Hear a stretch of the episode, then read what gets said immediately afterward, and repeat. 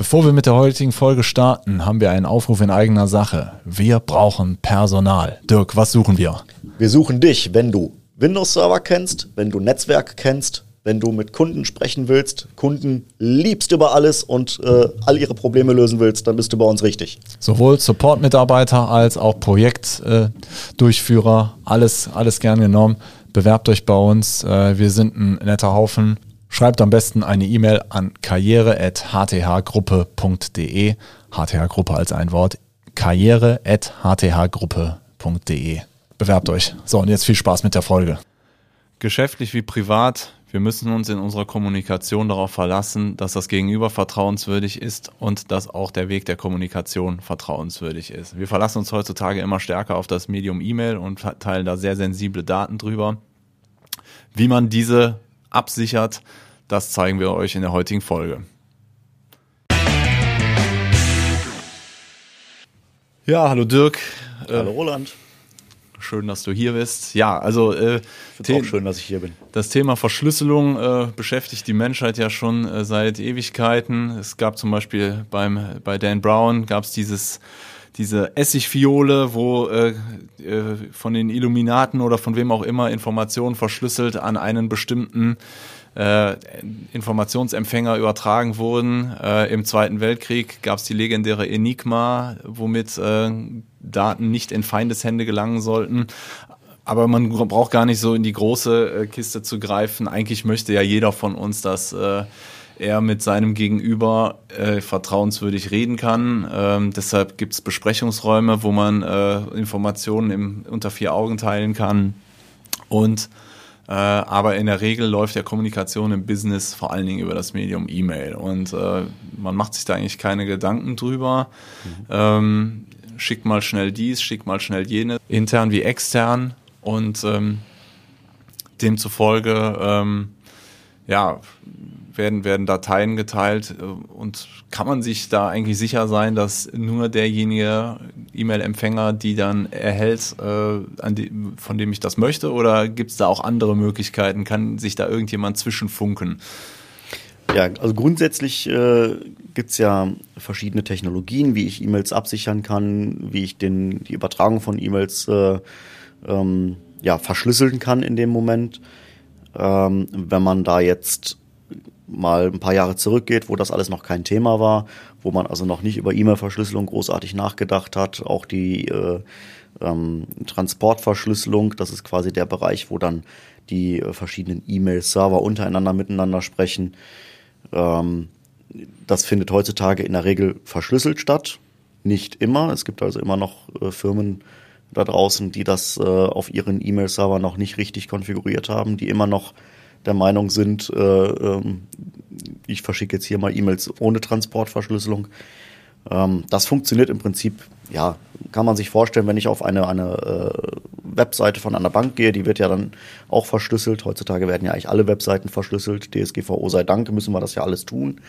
Ähm, ist auch gut und richtig so. Und äh, aber jetzt mal angenommen, jemand hat verfügt nicht über diesen verschlüsselten Transportweg. Ist es dann möglich, sich als Dritter da irgendwie einzuklinken? Ja, das ist im Prinzip, äh, kann ich dann, wenn ich irgendwie Kontrolle erlange über den oder eine Möglichkeit habe, den Datenverkehr äh, mitzuschneiden, zum Beispiel, weil ich äh, äh durch irgendeine Sicherheitslücke ähm, irgendeinen Router oder einen Übertragungspunkt von einem Internetprovider kompromittiert habe und kann da den Traffic mitlesen, dann kann ich natürlich sehr, sehr leicht alles, was unverschlüsselt übertragen wird, ähm, im Klartext mitlesen und schauen, was da äh, kommt. Also sprich, wenn einer sein sein äh, Internetrouter mit Admin und 1111 äh, abgesichert hat als, als Zugang, dann wäre es recht einfach, sowas genau. mit zu. Es geht zum Beispiel auch schon los, wenn ich jetzt äh, ähm, meinen E-Mail-Client, auch da gibt es ja Einstellungen, dass ich verschlüsselt oder unverschlüsselt übertragen kann. Die meisten Anbieter unterstützen das heute gar nicht mehr, dieses unverschlüsselt. Da musste man irgendwann das mal umstellen. Aber zu einer Zeit, wo das noch unverschlüsselt war, wenn jemand sich zum Beispiel im gleichen Netz äh, befanden, befunden hat, ähm, dann konnte der natürlich relativ leicht diese Sachen mitlesen. Ganz okay. klassisch ist das, wenn man WLAN hat. Ja. WLAN nicht abgesichert oder mit einem zu leichten Passwort. Man hat dann Leute in seinem WLAN drin, die da eigentlich nichts zu suchen haben. Und wenn die im WLAN drin sind, können die alles, was in den WLAN übertragen wird, auch mitschneiden. Okay, also das wäre dann quasi irgendwelche gesicherten Punkte. Ich nenne es jetzt einfach mal auf der Straße, wo der Postwagen überfallen werden kann. Mhm. Äh, dann äh, kann jemand den Briefumschlag aufreißen und äh, sich lesen, was der Dirk an den Roland äh, für Nachrichten geschrieben hat. Genau. Okay, also das wird jetzt klassischerweise durch, äh, ist es möglich durch Einstellungen am, am E-Mail-Server oder im Exchange Online oder wo auch immer so einzustellen, dass das schon mal nicht möglich ist? Genau, also wie gesagt, die meisten äh, großen Anbieter, gerade hier auch Microsoft mit der, mit der Office 365 Welt und auch äh, in der Regel die ganzen bekannten Anbieter, ob das jetzt 1 und 1, GMX, äh, Hotmail oder wie sie alle heißen, ähm, die bieten inzwischen eigentlich alle standardmäßig diese verschlüsselte Übertragung ab. Viele davon haben auch schon gesagt, die unverschlüsselte Übertragung akzeptieren wir gar nicht mehr. Hm, das okay. heißt, da musste man das irgendwann anpassen, damit man überhaupt noch seine E-Mail-Konten abrufen konnte. Okay, dann erklär mir mal bitte, als ich letztens mit meinen Kegeljungs über die nächste Tour gesprochen habe, äh, als dann jemand äh, Bratislava vorgeschlagen habe, warum wird mir dann direkt im E-Mail, äh, im, im, Internetverkehr das angezeigt? Also irgendwo scheint es ja dann doch Möglichkeiten zu geben, das äh, mitzuschneiden. Ja, das ist natürlich, wenn du jetzt äh, ein klassisches Webmail-Programm hast, das heißt, du hast jetzt irgendwie ein GMX-Konto, hm. ähm, dann hast du natürlich irgendwo dann bei GMX irgendwo diese, du machst die Mail auf und wenn die Mail selber an sich ja nicht verschlüsselt ist, sondern nur die Übertragung, ja dann ähm, können natürlich die Browsersitzungen sich bestimmte Texte oder Textschnipsel rauspicken und das als äh, ja. ähm, Suchbegriff irgendwo weiterverwenden. Okay, jetzt hast du es gerade schon gesagt, die Mail an sich kann dann auch nochmal zusätzlich zur Übertragung verschlüsselt werden. Mhm, ähm, genau. Sprich, also wenn es jemandem gelingt, den äh, Internetverkehr, den Mailverkehr an sich abzugreifen, äh, dann äh, könnte man durch diese äh, eigentliche Mail-Verschlüsselung dafür sorgen, dass er mit dieser Mail gar nichts anfangen kann. Genau, weil wenn ich jetzt ein Postfach irgendwo bei einem, bei einem Anbieter habe, ähm, wo meine Mails dann auch noch äh, gewisse Zeit drin liegen und jemand hat durch entweder ja, eine Brute Force-Attacke, wo dann sozusagen das Passwort erraten wird durch einfach tausendfaches Versuchen von beliebigen Passwortkombinationen, ähm, oder durch eventuell auch Sicherheitslücken, die der Anbieter vielleicht mhm. hat, die noch nicht gefixt sind, dass der Angreifer eine Möglichkeit hat, in dein Postfach reinzugucken, dann würde er natürlich auch dort alle unverschlüsselten Mails sehen, weil die liegen dort unverschlüsselt. Das hat mit dem Übertragungsweg ja dann nichts mehr zu tun. Okay, und wie ist es so, wenn ich dir jetzt eine verschlüsselte Mail lese? Du musst ja auch irgendwann in der Lage sein, das dann äh, zu lesen. Wann findet genau. die Entschlüsselung von dem Ganzen statt? Die Entschlüsselung findet eigentlich immer erst auf dem, auf dem Endgerät statt. Also es gibt verschiedene Technologien, um mal so ein paar Stichpunkte reinzubringen. Die geläufigsten sind äh, S-MIME und PGP. Das sind so zwei Technologien, ähm, wo dann auf ähm, einer Basis von, von Zertifikaten das Ganze äh, gemacht wird. Das heißt, ähm, der Absender kann mir eine verschlüsselte E-Mail schicken und nur ich als Inhaber des Zertifikats, das ist ein Zertifikat, was auf dem auf meinem Endgerät, auf meinem PC oder auf meinem Smartphone wirklich äh, installiert ist, ähm, bin dann überhaupt erst in der Lage, diese E-Mail zu entschlüsseln. Hm. Gut. Was würden wir denn jetzt machen, wenn, äh, sagen wir jetzt mal, Rechtsanwalt Lüdenscheid kommt hier hin und sagt, ähm, wie kann ich das umsetzen, dass ich äh, vertrauenswürdig mit, so ganz grob gesprochen, was, was gibt es da für Möglichkeiten? Was, was gibt es da für Technologien, die wir einsetzen bei unseren Kunden? Genau, also das, äh, die Herausforderung ist immer gerade bei den Sachen, die ich gerade äh, erwähnt habe, erstmal im PGP.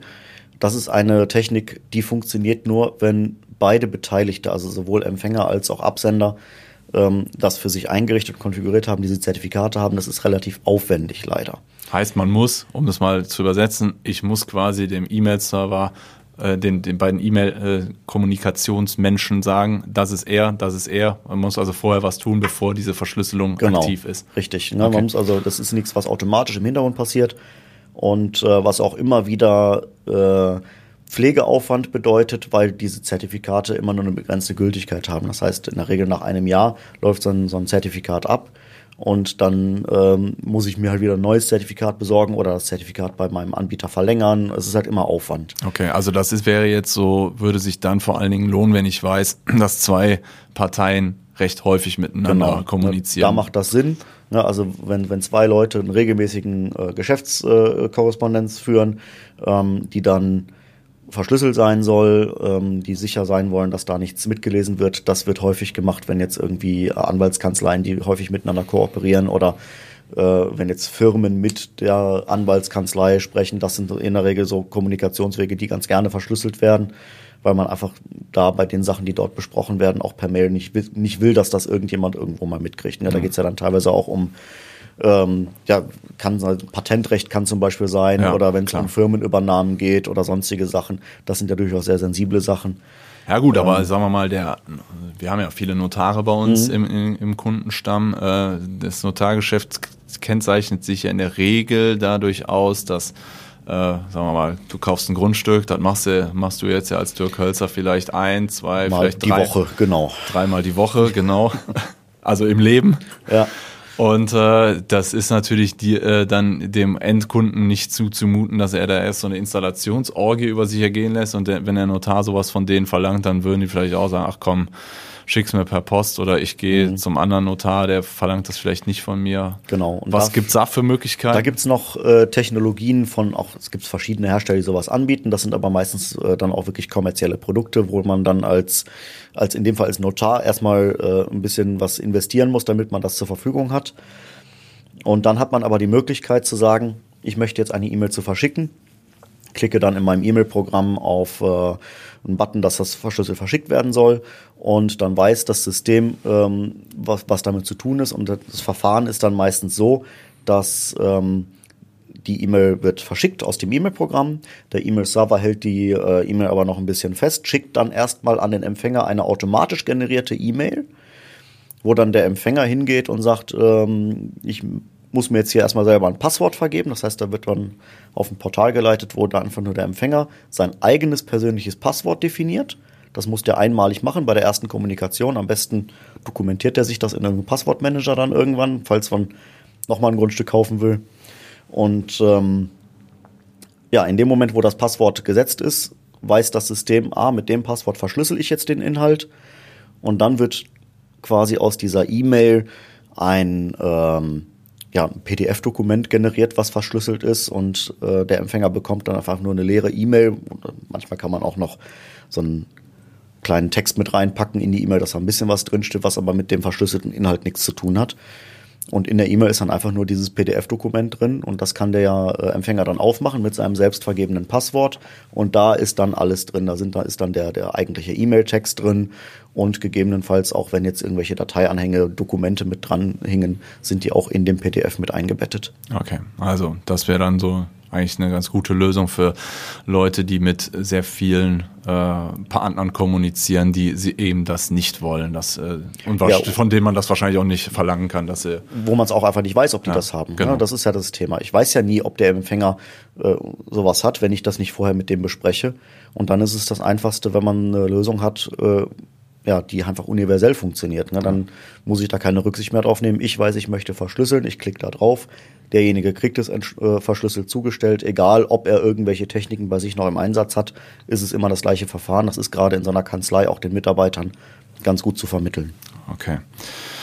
Gut, also das Thema ist natürlich auch immer so ein bisschen DSGVO. Manchmal kommt vielleicht auch berufsrechtlich irgendwas mit rein, aber im Grunde würde ich es, sagen wir mal, als Klient äh, auch äh, ein bisschen als Vertrauensbonus äh, empfinden, wenn mir jemand äh, da so eine, so eine Art der Kommunikation zur Verfügung stellt und ähm, ist dann einfach, äh, ich meine, klar weiß man, dass ein Grundstück, weiß ich nicht, 12.000, Euro und ein paar zerquetschte kostet, aber man will vielleicht dann auch, es, es wäre vielleicht auch nicht so angenehm, wenn sowas bekannt wird und äh, die Wege, wie sowas bekannt werden, die kann man jetzt hier sicherlich nicht aufskizzieren, aber ich meine, ein paar Möglichkeiten gibt es da schon. Es geht allein schon darum, wenn irgendwelche ja. Dokumente übermittelt Eben. werden, wo vielleicht auch eine Unterschrift drauf ist. Genau. Ja, oder sagen wir mal, ich habe jetzt von einem Fall gehört, wo eine Rechnung abgefangen wurde. Der Urheber, äh, der, der, der, der Cyberkriminelle hat quasi unten im, im, in diesem Footy, da wo der, wo mhm. die E-Mail, äh, Quatsch, die ähm, Bankverbindung steht, hat einfach seine eigene Bankverbindung eingetragen, hat es dann weitergeleitet. Äh, Empfänger denkt sich, okay, dann zahle ich das mal dahin, wenn es im Geschäftspapier so steht. Warum soll ich jetzt nicht da nach Gibraltar was überweisen? Ist ja alles, äh, ja, ist ja legitim, ne? Muss ich ja, wenn, wenn, so. Deshalb, von daher äh, kann man sich da auch gegen äh, Missbrauch der eigenen E-Mail äh, schützen und denke, ist auf jeden Fall dann eine sinnvolle Sache. Also stellt ruhig, wenn ihr über sowas äh, nachdenkt, auch mal den eigenen Nutzen, den ihr davon habt, in den Vordergrund und nicht das, was der Gesetzgeber von euch verlangt, sondern äh, ist vielleicht hier und da auch sinnvoll, je nachdem, in welchem Bereich ihr tätig seid, ein bisschen vor der Bugwelle zu schwimmen. Und äh, ja, letztlich geht es auch um eure Ideen, eure Vertrauenswürdigkeit und äh, einfach, dass man da Herr, äh, sich einfach sicher sein kann, Herr über seine Informationen und den Versand zu sein. Wenn ihr Fragen habt, schreibt uns gerne wir freuen uns über ein Like, äh, abonniert uns, erzählt's eurer Tante, eurem Neffen und äh, ja, wir würden uns freuen, wenn ihr bald wieder einschaltet.